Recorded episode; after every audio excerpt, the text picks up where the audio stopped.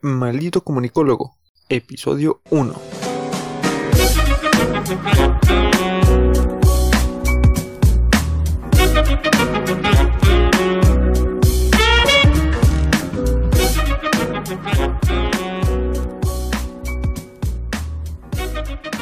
Martes 5 de mayo, hoy le doy la bienvenida a todos ustedes. Arrancamos ya de lleno el podcast de Maldito Comunicólogo. Hoy tenemos un, tema especial. Antes de iniciar el programa me gustaría platicarles un poquito que va a ser el único día que le vamos a dedicar tanto tiempo a este tema. Estamos viviendo una situación complicada, este tema abunda en cualquier lugar, desde abrir Facebook, abrir eh, cualquier otra red social, los memes o las noticias, las notas abundan eh, y hay muchísima desinformación. Hoy me, atreví a dar mi punto de vista. Sé que no es el mejor o que a muchos no les va a parecer. Pero eh, bueno, me gustaría hoy hablarles de, del COVID, del coronavirus y decirles lo que yo pienso, lo que yo sé, lo que yo creo. Y para ello, pues vamos a empezar con casi, casi al principio. Eh, no nos vamos a ir a, la teoría de, del, murciélago infectado o el murciélago mal cocinado, mal cocido. Vámonos al día 31 de diciembre del 2019. ¿Qué pasa ese día? Bien, la OMS, la Organización Mundial de la Salud, es notificada y al mismo tiempo notifica al mundo entero la gravedad de la pandemia y todo lo que tiene que ver con esta enfermedad síntomas, métodos de prevención y que obviamente no hay una cura, que solamente la única forma de, aliviarse de este virus o de esta pandemia sería aislar a las personas. También se habla de, de los riesgos que hay para algún sector de la población, háblese de personas mayores o personas que ya presentan otro tipo de enfermedad como hipertensión, diabetes, enfermedad del corazón, etc a partir de, ese día 31 de diciembre, el mundo entero supo a lo que nos íbamos a enfrentar y algunas formas de poder combatirlo y prevenirlo. Bueno, eh, antes de continuar, eh, quiero platicarles un poquito del concepto bajo el que se está manejando China desde hace ya algunos años. Yo calculo que será alrededor de unos 15 años, 20 años, por ahí así. China se ha vuelto una especie de esponja multicultural. ¿Qué quiere decir esto? Ustedes saben o tenemos muy claro que, la gente perteneciente a este país son personas que se dedican mucho a estudiar, que se dedican mucho a leer, a conocer, que son muy inteligentes realmente.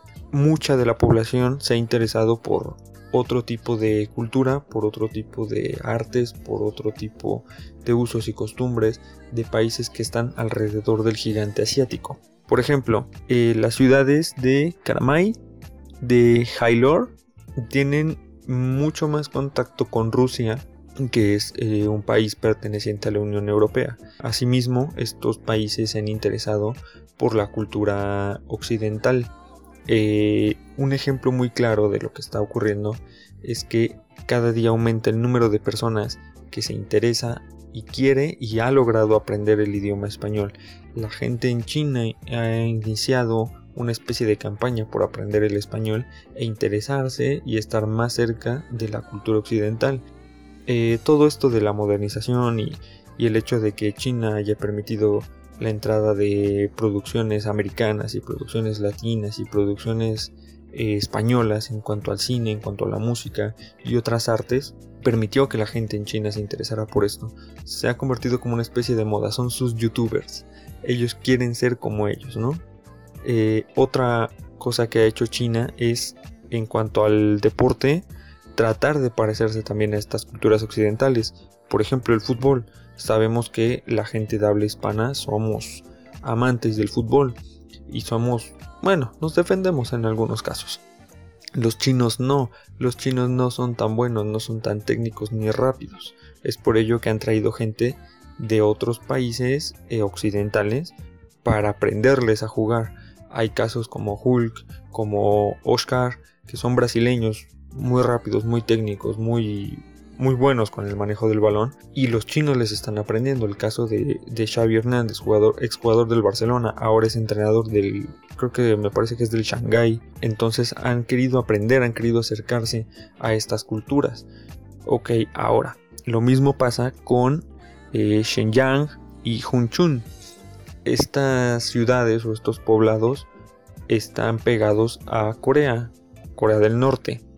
Tenemos la falsa creencia que en China podemos encontrar mercados donde puedes encontrar alacranes, puedes encontrar víboras, cualquier tipo de animal salvaje o animal exótico lo puedes encontrar. Esto no es del todo cierto. Hay países que sí se especializan en este tipo de prácticas. Por ejemplo, Japón y Corea del Norte, Corea del Sur practican estas cosas, ¿no? Tienen mercados de este estilo. Como les decía, China es una esponja multicultural y están de alguna manera adoptando o copiando los usos y costumbres de los países a los que se están interesando. En este caso, esas ciudades se han interesado por lo que hace la cultura norcoreana han adoptado también este tipo de prácticas en algunos casos, no a tantos extremos, pero sí, digo, también sabemos que China es uno de los eh, países que practica el festival de carne de canes. Eh, ahora, sabiendo esto, también les comento que eh, la gente de China tiene sus granjas, por así decirlo, con otro tipo de animales que ellos pueden alimentar, pueden criar y lo tienen para crianza y más tarde lo pueden vender a, como si fuera cualquier eh, animal de granja que conocemos aquí, como si fuera una gallina, como si fuera un cerdo o una vaca. De esta forma eh, está constituido China, así como aquí en México también podemos decir o identificar a la gente del norte y luego luego nos acordamos de Monterrey, de Sinaloa, de Tijuana o la gente del sur, ¿no? Que decimos ah Yucatán, Quintana Roo, Campeche o la gente del centro que lo identificamos más por el DF y el estado de México, o el Bajío, por Guadalajara, por León, por Celaya. Así, así está también constituido China por, por regiones y depende de donde estén cerca ellos son los usos y costumbres que adoptan. ¿Qué pasa en Wuhan? Wuhan es, es una parte de la China centralizada donde hay mucha industria, donde hay mucho empleo, oficinas, es decir, es no es precisamente una capital, pero sí es una zona donde puedes encontrar un trabajo o, lo puedes identificar como si fuera una ciudad de México. Algo así, pero ahora, cuando China empieza a tener una especie de descontrol en cuanto a sus números de contagiados y de fallecidos, esto obliga al gobierno chino a tomar medidas más drásticas. Esto ocurre durante la celebración del Año Nuevo chino. Es totalmente lo mismo que si celebráramos el Año Nuevo en México o en cualquier otro país de Latinoamérica. Es una cena, viene tu familia, convives un rato, cenas y si quieres al otro día te vas. No tiene mayor ciencia esa, esa celebración, pero sí es cierto que es un periodo vacacional donde se suspenden todas las actividades estudiantiles y algunas empresas también otorgan esos días para que la gente pueda ir eh, a sus pueblos, se acostumbra regresar a los pueblos. Entonces, durante esa celebración se da a conocer que las medidas pues tienen que, que incrementar porque esto se está saliendo de control. Primer medida que implementa China, uso de cubrebocas, lavado de manos y no hacer reuniones mayores a cierto número de personas. Y la gente empezó a, acatar las indicaciones. Siguió incrementándose el número de contagios, de fallecidos y China siguió implementando medidas. ¿Qué medidas siguió implementando? Bueno, eh, creó una especie de anillos de seguridad donde había gente vigilando, donde tú ya no podías salir del pueblo o de la ciudad en donde te encontrabas porque bien, si no estabas infectado, ok, no tenías mayor problema, pero corrías el riesgo de infectarte en otra zona. En el camino te podías llegar a topar a alguien y, si lo saludabas o con el simple hecho de haber compartido el mismo aire te podías infectar. Si estabas infectado, obviamente no te iban a dejar salir de tu pueblo o de la zona donde estabas en ese momento. Obviamente hubo muchísimos problemas porque les repito fue durante el periodo de vacaciones del año nuevo y empezó a haber muchísimas riñas porque había gente que decía es que vino toda mi familia para la celebración y ya no se pudo ir y eran 20 o 30 personas. Entonces si tu casa era chiquita y decías pues mi familia nada más viene para el año nuevo para pasar la noche está súper bien. Pero nunca contemplaron que se iban a quedar cerca de 50 días o más de 50 días estas personas. Entonces se creó una, especie de, problemática social porque las llamadas al 911, el equivalente al 911 allá, eh, no se daban abasto por las peleas en, casas o peleas entre familias o que ya se querían regresar a sus, a sus otros pueblos y, y bueno, China siguió implementando más acciones a tal grado de obligar a la gente a no salir para nada. Eh, la indicación era tú no puedes salir, la gente lo respetó, sí en su mayoría, se estima que el 90% de la población acató las indicaciones al 100%. ¿Cómo logró China esto? Hay dos cosas que motivaron a que la gente, o bueno, yo creo que tres. Vamos a, a ir platicando poquito a poco de ellas, pero yo creo que sí, que fueron tres medidas o tres situaciones que obligaron o que motivaron a la gente a decir, ok, esto es real, me lo voy a tomar en serio. La primera, eh, la gente china es muy estudiosa y, sabemos el tipo de, gente que, vive allá, que es gente que se toma las cosas en serio, que, es muy obediente con, la gente que, está arriba de ellos, con, háblese del gobierno, háblese de una oficina, lo que sea, ellos acatan lo que les indiques. Son muy respetuosos en ese sentido. Otra cosa es que hace unos años, en 2002, eh, China también atravesó por otra pandemia. Esa fue controlada a nivel nacional, no, no hubo mayor problema. Pero el número de casos eh, contagiados y de funciones fue no tan elevado como esta ocasión, pero sí fue muy rápido. Y, y, las imágenes que mostraba el gobierno a la gente fueron muy gráficas y hubo mucha gente conocida, mucha gente famosa que se infectó de esto. Estamos hablando del SARS, la epidemia SARS. Eh, Sabemos que a esta epidemia del de, COVID-19 también es conocida como SARS-CoV-2. Bueno, es por esto precisamente porque ya hubo un SARS. Eh, esa epidemia duró desde noviembre del 2002 hasta finales de junio del 2003, o sea, no fue ni un año, pero fue bastante fuerte y dejó marcada a la gente eh, con un, mensaje claro, ¿no? Si no me haces caso, si no sigues estas medidas, puedes morir. Y la gente eh, entendió la situación, entendió la gravedad de, lo que se estaba viviendo. Creo que es por ello que eh, para esta ocasión, cuando nos enfrentamos al COVID-19 o al coronavirus, la gente en China luego luego se acordó, tiene muy presente esos recuerdos del SARS en SARS 2002 y luego luego actuó, no se lo pensó, dijo, ok, mi gobierno hizo lo, lo posible por salvarme en aquella ocasión, no dudo que en esta ocasión vaya a ser lo mismo. Otra situación que motivó a la gente a quedarse en su casa y hacer caso de la cuarentena pese a los días fue una medida que yo aplaudí muchísimo, me pareció ingeniosa y me pareció la mejor solución a muchos problemas porque eh, abarcaba distintas situaciones. Fue que los agricultores se quedaron con sus cosechas en su casa. Obviamente al no poder salir no podían venderla eh, también, aunque pudiesen, salir, no tenían a qué venderlo. Si supermercados y mercados estaban cerrados, pues entonces no podían venderlo. El gobierno le dijo, no te preocupes agricultor, yo te compro todo lo que tú tengas. Y sí, el gobierno de China le compró a todos sus agricultores lo que habían cosechado. ¿Qué hicieron con la cosecha? No la tiraron, no la guardaron, fueron y la regalaron a la población que no podía salir. Afuera de sus casas dejaban canastas o cajas con, los alimentos que había adquirido el gobierno de chino. No cobraban ningún peso, o bueno, ningún yen, pero sí te dejaban tu caja afuera y te preguntaban cuántas personas están habitando ahorita en, este momento en tu domicilio. No, pues 5, no, pues 10, no, pues 15. Entonces, en base al, al número de personas que habitaban en tu domicilio, era la cantidad de comida que te dejaban.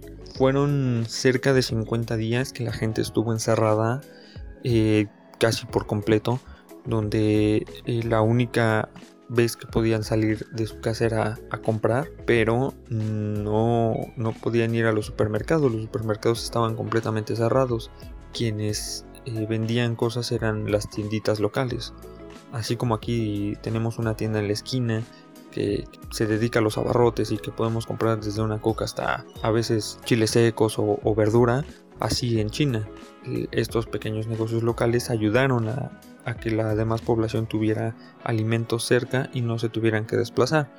Otra medida que tomó el gobierno de China fue mediante grupos de WhatsApp. En China no hay un WhatsApp, no existe la aplicación WhatsApp o no la utilizan nadie. Eh, en su lugar hay una aplicación que se llama WeChat. El WeChat es una red social global que va desde WhatsApp hasta Facebook, hasta YouTube abarca muchas cosas WeChat. Eh, crearon un grupo donde había gente que se dedicaba eh, a andar en su moto y repartía comida. Obviamente tenía el permiso de, las personas que cuidaban las zonas, porque esa fue otra situación. Colocaron personas eh, debidamente cuidadas con trajes especiales, con mascarillas, con guantes, con zapatos, que estaban cuidando a la demás población y eh, daban una especie de rondín entre las calles, eh, invitando a la gente a que se quedase en su casa, que esto iba a pasar pronto, que el gobierno de China estaba implementando acciones que iban a solucionar la pandemia y que no se preocupase. Y la gente estaba tranquila. Esta gente que, que le repito, se dedicaba a, entregar comida, de alguna manera te, te aligeraba un poquito si, es que tú vivías solo en, un departamento o si vivías con mucha gente, bueno, decías al menos escucho una voz distinta a las 20 que tengo acá en mi casa. Eso fue la situación que se vivió en China. Esas fueron las medidas que, inició China. Ahora, vamos a los demás países, comenzando con la Unión Europea. Antes de, pasar al coronavirus y la Unión Europea, eh, esta información que les acabo de dar no me la inventé. Esta información es de unos chicos que están viviendo en, en China eh, son, se dedican a, la creación de contenido, básicamente son youtubers. Eh, uno de ellos es Javier, eh, es español y vive en, China, en Wuhan, con su esposa, con Lele. Ella sí es de origen chino, están casados ya desde hace algunos años allá y ellos subían blogs de, de, su vida y de cosas interesantes cuando la pandemia surgió y comenzó a tomar fuerza y ellos se dedicaron a, relatar lo que estaba pasando y cómo lo, iban viviendo, las situaciones que, ellos se, se, enfrentaban día con día, como el hecho de, compartir el mismo espacio, que son espacios pequeños en China, los departamentos y las casas son muy pequeñas, eh, compartir ese espacio con una persona 24/7, entonces están muy interesantes los videos, si ustedes quieren echarle un ojo, el canal se llama Javierzo con Z eh, y siguen subiendo contenido de, coronavirus, cómo, cómo, ha sido la vida en China después de, la cuarentena. En China ya se está regresando a la normalidad, algunos ya están trabajando desde hace algún tiempo, entonces chequenlo, está muy interesante todo eso. Ya en la Unión Europea, ¿qué les parece si arrancamos con Italia, que fue uno de los países más afectados? Eh, en, obviamente en Europa fue el que más eh, números rojos presentó, Actualmente, hoy 5 de mayo, eh, tenemos un total de 212 mil personas confirmadas con COVID-19, 82.879 eh, personas recuperadas y decesos estamos rondando los 29.080. Son números muy altos, son números rojísimos. Si nosotros comparamos con China, la verdad es que China pudo pudo mantener su, el virus aislado durante un tiempo y a pesar de que también son números altos, no se comparan a Italia. Eh, casos confirmados, repito, Italia tiene 212.000. China presentó solamente 82.800. Eh, la diferencia es grande. Personas recuperadas, China presentó 77.800. Italia 82.000. Es decir, eh, a pesar de todo, Italia recuperó más gente. Porque tenía más gente contagiada, ¿no? Eh, las muertes en Italia son 29.080, en China solamente se presentaron 4.633, un número pequeñito en China. Eh, aunado a todo esto, los expertos dicen que el gobierno de Italia no está dando las cifras exactas, que hay más personas contagiadas y más personas que han perdido la vida lamentablemente por este virus. se cree que el que el gobierno de Giuseppe Conte eh, no da números totales o números reales para no alarmar a la gente que, que aún sigue en cuarentena. ¿Qué pasó con Italia? Italia no tomó medidas en el momento, Italia quiso hacer gradualmente. ¿De qué manera? Una de las cosas principales era mantener la sana distancia, evitar el contacto con, grupos grandes de personas y obviamente el uso de cubrebocas y el lavado de manos bien, la gente no quiso hacer caso, se invitó desde el gobierno de Italia a que trabajasen desde casa, a que las escuelas cerraran, pero bueno, muchas fábricas, muchos negocios grandes dijeron yo no quiero cerrar, yo voy a continuar. Bueno, pues entonces eh, empezó a desatarse de una manera fuertísima el hecho de los contagios, el hecho de, que la gente presentase síntomas muy rápido y de que los contagios fuesen innumerables. Es por ello que la gente no cree que los números que hoy presenta el gobierno son totalmente reales, porque se perdió el control desde muy temprano el número de contagios y el número de personas y quienes estaban realmente contagiados son acciones que, Italia pudo haber evitado. La gente sigue en cuarentena, la gente ahora sí tiene que acatar las indicaciones y ahora sí es un cierre total. Los únicos negocios que están abiertos actualmente en, toda Italia son farmacias y supermercados únicamente y ya se tiene mejor control. Ha bajado eh, la curva de, contagios y de fallecidos, pero es un hecho que, hay que seguir con las medidas. Esto fue lo que pasó en Italia. Eh, les repito, fue uno de los países que, se vio más afectado en cuanto a la pandemia, pero desde mi punto de vista creo que Italia pudo haber prevenido todo esto si mandaba, si, si fuese más estricto en cuanto a sus medidas y, no permitir que la gente siguiese trabajando eh, tan de cerca o haciendo deporte. Hay videos donde la gente sale a hacer deporte y, y están juntos, ¿no? Otro país que se vio muy afectado por la, pandemia de COVID-19 se sigue llevando actualmente la contingencia de manera estricta. Han cambiado también muchas cosas ellos, eh, a tal grado que la policía pasa entre las calles e invita a la gente a que ingresen a sus domicilios. En caso de negarse, eh, les levantan multas con costos eh, bastante elevados, lo que obliga obviamente a que la gente eh, entre a sus hogares o se lo piense dos veces antes de salir. Una de las formas, únicas formas en que puede salir la gente de su casa es yendo a comprar al supermercado o pasear a sus mascotas. Pero me parece que eh, en el segundo caso de pasear a las mascotas solamente es por 10 minutos o, 15 minutos, algo así. No pueden estar mucho tiempo en la calle y tiene que ser mm, algo muy muy rápido. De inmediato tienen que regresar a su domicilio. Eh, España la, ha sufrido. Ha habido casos de, gente que ha intentado suicidarse por, por la ansiedad, por el encierro, pero, bueno, es algo que también España está manejando medianamente bien. Hay cosas que también se pudieron haber evitado.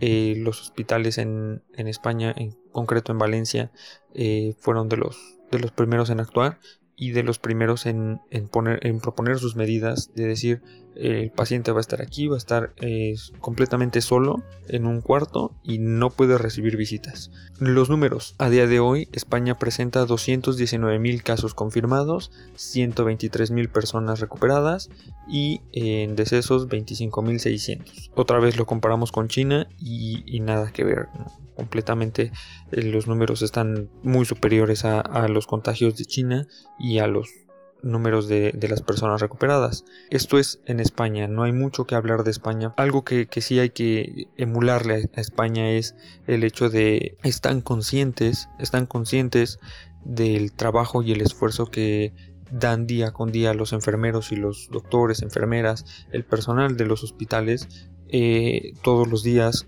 cerca de las 7 o las 8 de la noche, la gente sale a sus balcones, a sus tejados y comienzan un minuto de aplausos para toda esta gente que arriesga su vida día con día para, para tratar de mejorar la salud del país. Algo que en México ni de chiste van a hacer todos porque se cree que, que, los que están infectando a las personas o los que iniciaron todo esto son los médicos, cuando todos sabemos que no es así, o la gran mayoría sabemos que no es así. Bueno, vámonos a Latinoamérica, concretamente con México porque, híjole, si ustedes de esos seguidores fervientes del gobierno actual eh, y no quiere escuchar que hablen mal del presidente o de cualquier otra persona que representa el partido político de Morena, le recomiendo que, pause aquí y, regrese otro día porque eh, voy a dar mi punto de vista, obviamente con, con datos, con, con cosas congruentes y si usted lo quiere escuchar, bienvenido. Les, les recuerdo, el día 31 de diciembre es el día en que la OMS se entera y difunde eh, al mundo entero qué es la pandemia, los síntomas, medidas de prevención, medidas sanitarias también, y le dice al mundo esto es real, hay que empezar a actuar. Hagan cuentas, del día 31 de diciembre al día 23 de marzo, ¿cuántos días pasaron? 23 de marzo inicia oficialmente la cuarentena. Eh, se adelanta, por así decirlo, las vacaciones, que se aclaró muy bien eh, por parte del licenciado Gatel en México. Decir, esto no son vacaciones, es una medida sanitaria. ¿Qué quiere decir? Que se queden en su casa, no salgan, no vayan de vacaciones. Sé que están esperando las vacaciones de Semana Santa, pero no salgan, quédense en su casa. Si ustedes eh, hacen la cuenta y dicen, ok, desde el 31 de diciembre hasta el 23 de marzo pasaron muchos días, ¿qué medidas tomó mi país? Bueno, pues al principio no se quiso tomar ninguna medida, se dijo que el encierro total era innecesario y exagerado. Concuerdo totalmente. Desde el principio de la pandemia no podías tú eh, mandar a tu gente, a tu población a encerrarse y a ver qué pasaba. Estoy totalmente de acuerdo y eh, alabo que no se haya tomado la medida de el encierro total desde el principio. Pero si vemos al coronavirus o a la pandemia como si fuese un automóvil o, a la situación que engloba como un automóvil, es decir, tú vas manejando en una autopista y ves que obviamente conforme avanzas tu tanque de combustible va disminuyendo. Entras a la reserva y ¿qué piensas? O, o paro en la siguiente gasolinera o me sigo pues yo lo que haría sería parar en la siguiente gasolinera, prevenirte, decir, ok, el combustible se está agotando, ¿qué necesito? Necesito llegar a una gasolinera y recargar combustible. Bien, creo que eso es lo que se debió hacer aquí en México. No encerrar a la gente, pero sí decirle a la gente, ok, a ver, esto es el coronavirus, estos son los síntomas, esto está pasando. ¿Qué medidas vamos a tomar? Esta, esta, esta de no acatar las indicaciones puede pasar esto, esto, esto. Eh, ¿Por qué sabemos esto? Bueno, porque Italia, porque China ya tomaron estas medidas, les funcionó o no les funcionó. Entonces no queremos repetir esa misma situación. Pero si tu presidente sale y ante el mundo entero dice esto no existe, salgan y bésense, pues la gente salió e hizo su vida normal como cualquier otro día sin preocuparse de la pandemia, cuando esto no era lo idóneo. ¿Qué tenía que hacer la gente? Mascarilla, lavado de manos y sal, sin ningún problema. Obviamente mantén tu distancia, tu, Susana distancia, ¿no? Como le dicen aquí en México. Pero eh, la gente no, no hizo caso, siguió haciendo la vida normal y, es cuando empiezan los contagios, ¿no? Cuando empezaron a incrementar los números, cuando la curva se, se alzó y fue una situación de a ver, a ver, a ver, pongamos orden. El presidente sí será muy presidente, pero no tiene la preparación del licenciado Gatel. El licenciado Gatel va a tener un espacio todos los días para hablar sobre coronavirus, para hablar sobre los casos, para hablar sobre los contagios, aclarar dudas y escuchar a la gente, a los periodistas que desde acá yo digo periodistas y lo encierro entre comillas, porque no es posible que hagan la misma tonta pregunta dos o tres veces o dos o tres días seguidos, cuando la respuesta se las da el mismo licenciado durante la conferencia. Se, siguen implementando las medidas y la gente sigue sin hacer caso o hace caso omiso. Y nuevamente sale nuestro flamante presidente a decir yo me encomiendo a mis santitos, a mis estampitas y nada me va a pasar. No, señor, señora, usted que escucha esto, no póngase un cubrebocas. Si usted quiere, póngase guantes y tome las medidas necesarias si es que quiere salir a cosas realmente necesarias. ¿Cuáles son las cosas realmente necesarias? Salir a comprar comida.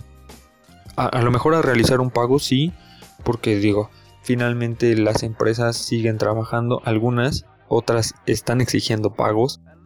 Otras eh, realmente han dicho no se preocupen, aquí no se va a cobrar nada. Eh, y si ya habían pagado, se les va a condonar el, pago para la siguiente parcialidad o la siguiente mensualidad. Eh, Odapas es una, empresa que ha determinado esto, de decir no te vamos a cobrar lo correspondiente a este bimestre y si tú ya habías pagado este bimestre no te preocupes, el siguiente se te condona, se te toma el pago que habías dado. a día de hoy los números de México no son nada favorables. México cuenta con 24.905 casos confirmados, 15.938 casos de personas recuperadas y solamente 2.271 muertes. Eh, realmente yo creo que son muy pocos números a lo que es eh, la, verdad o la realidad. No creo que los números que nos presenta el gobierno o que nos presentan en las páginas o blogs sean los reales. Se ha perdido el control totalmente de la gente que está contagiada y la gente que está recuperada. Eh, yo escuchaba el otro día que hay eh, cerca de 66% de, de, los casos contagiados confirmados recuperándose en hospitales. El otro 44.44% está en sus casas. Yo no creo. La gente sigue haciendo vida normal. He visto de verdad que me da, no sé, es como vergüenza de, de ver que, que, la gente sigue saliendo a, a beber, a, fiestas, a reuniones y todavía tienen el descaro y se hacen los graciosos subiendo la foto y diciendo aquí pasando la cuarentena y, y la foto con el vasito rojo, con la botella o, o rentando carpas afuera de su casa y, y haciendo comidas y, y es cuando dices por eso no termina la cuarentena, porque la gente no acata las indicaciones. Uno que dice desde el 23 de, de, marzo que se indicó que iba a ser eh, el inicio de la cuarentena, dices, ok, quiero que esto termine, yo me encierro en mi casa, eh, estoy acatando las indicaciones, ¿por qué la demás gente no? Por el simple hecho de que no creen, vamos a pagar todos los demás, a mí se me hace totalmente injusto. Más si viven con personas de alto riesgo o con riesgo de ser contagiados. Sabemos que el virus, o hasta donde sabíamos, el virus no era mortal para todos, era mortal para cierto sector de la población que abarcaba personas eh, mayores, adultos mayores o personas que tuvieran ya otra enfermedad. Háblese de, eh, de hepatitis, háblese de, de, diabetes o cualquier otra enfermedad que ya tuviera precedentes en, en los cuerpos de los contagiados. Entonces sí podía ser mortal. Ahora sabemos que el virus ha mutado. El virus ya no es el mismo que atacó a Wuhan que el que está atacando en este momento a, Estados Unidos. Por ejemplo, en Estados Unidos está arrasando. Estados Unidos se ha convertido en el país más afectado por la pandemia.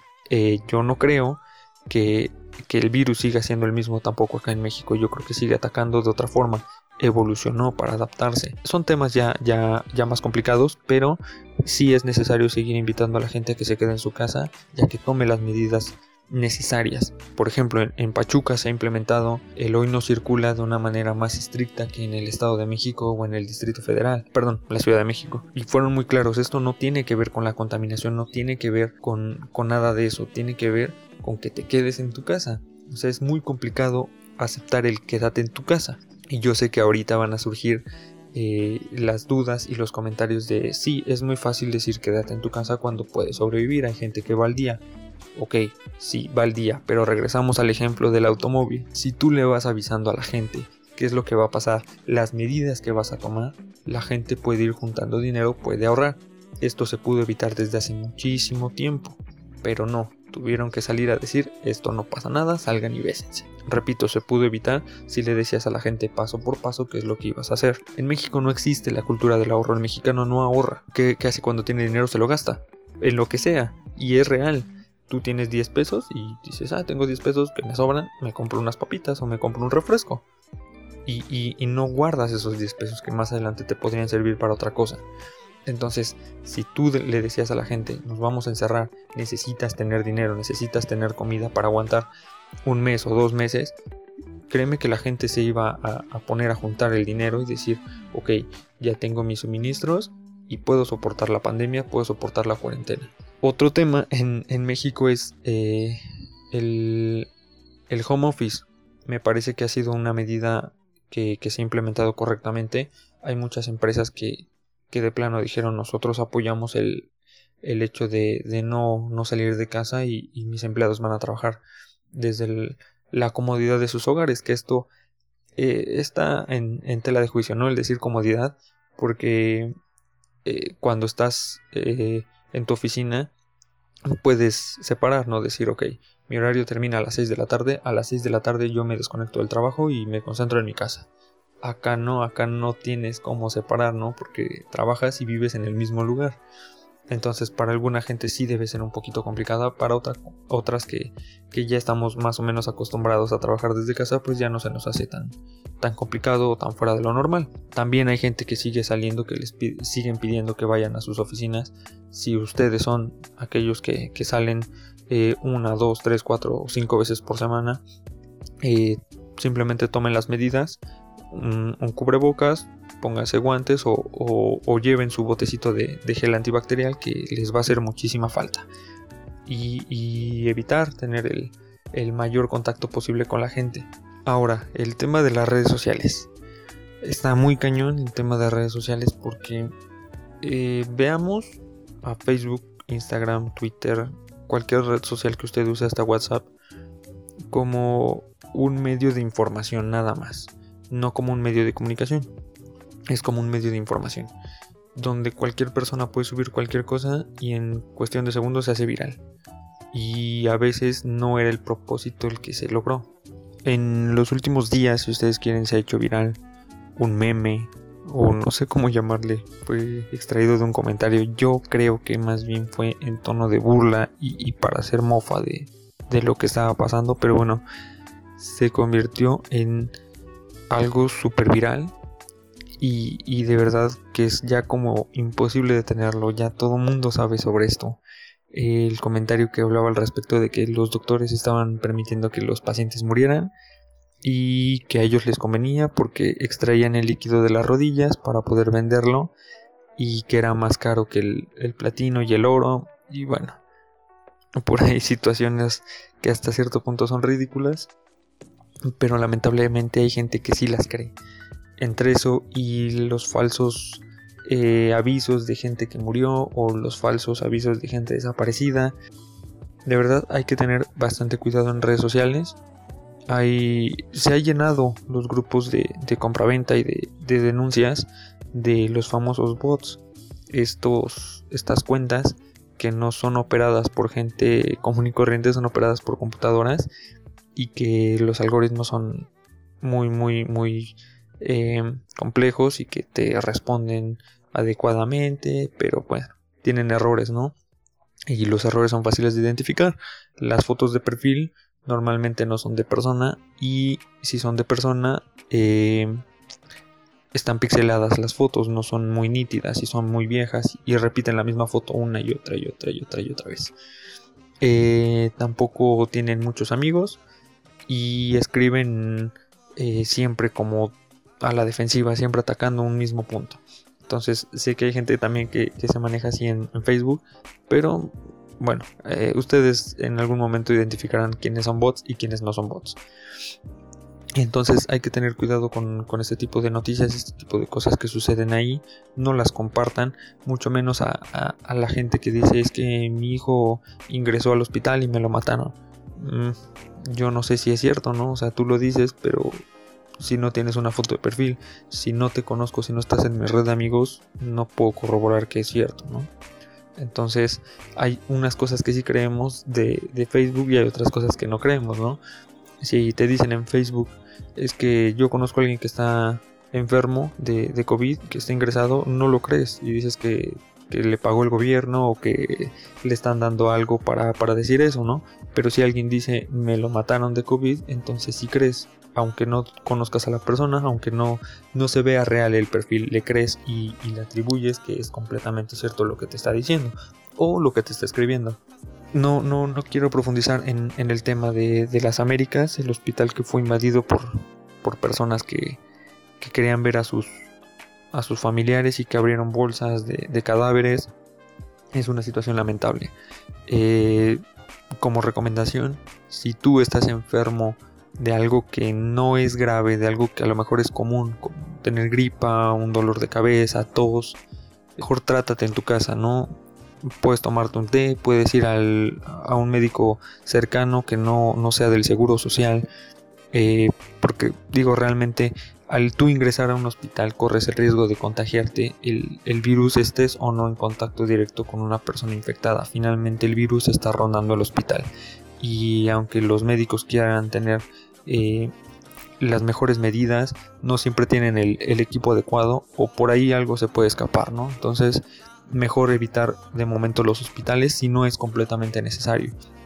Digo, si tuviste un accidente eh, que es muy grave, pues sí, acude al hospital. Pero le repito, si es una gripa, una tos, por favor mejor trátense en casa y eviten salir a este tipo de lugares que sabemos que hay muchos virus, no solo el COVID, hay muchos virus. Y como opinión personal, creo que eh, hay muchas diferencias entre México y España eh, en cuanto a las medidas que se tomaron. Incluso los chinos están muy sorprendidos de que en México se siga haciendo vida normal. Eh, la gente en China estaba espantada, estaba llorando prácticamente durante estos días y, y el que nos vean a nosotros tan tranquilos pues sí les da un, toque por ahí, ¿no? Eh, se sienten incómodos y, nos catalogan de ingenuos y, bueno, yo como les dije hace, hace unos momentos, creo que esto se pudo haber prevenido, se pudieron prevenir muchas cosas, desde el hecho de, del ahorro, el hecho de los pagos, el hecho de, de avisarle a la gente qué es lo que iba a pasar y evitar malos entendidos y mala información. Eh, se pudo evitar desde un inicio hablando claro y que los, los que realmente saben hubiesen estado eh, al frente de la situación hablando con claridad. Esto se pudo evitar, se pudieron evitar muchas cosas y creo que hoy ya hubiese terminado la pandemia. Pero bueno, no nos queda más que seguir acatando indicaciones, eh, no salir de casa, uso de cubrebocas, lavado constante de manos y evitar las aglomeraciones. Bueno, pues con esto llegamos al final del episodio 1, un episodio que creo que quedó un poquito largo, eh, más o menos.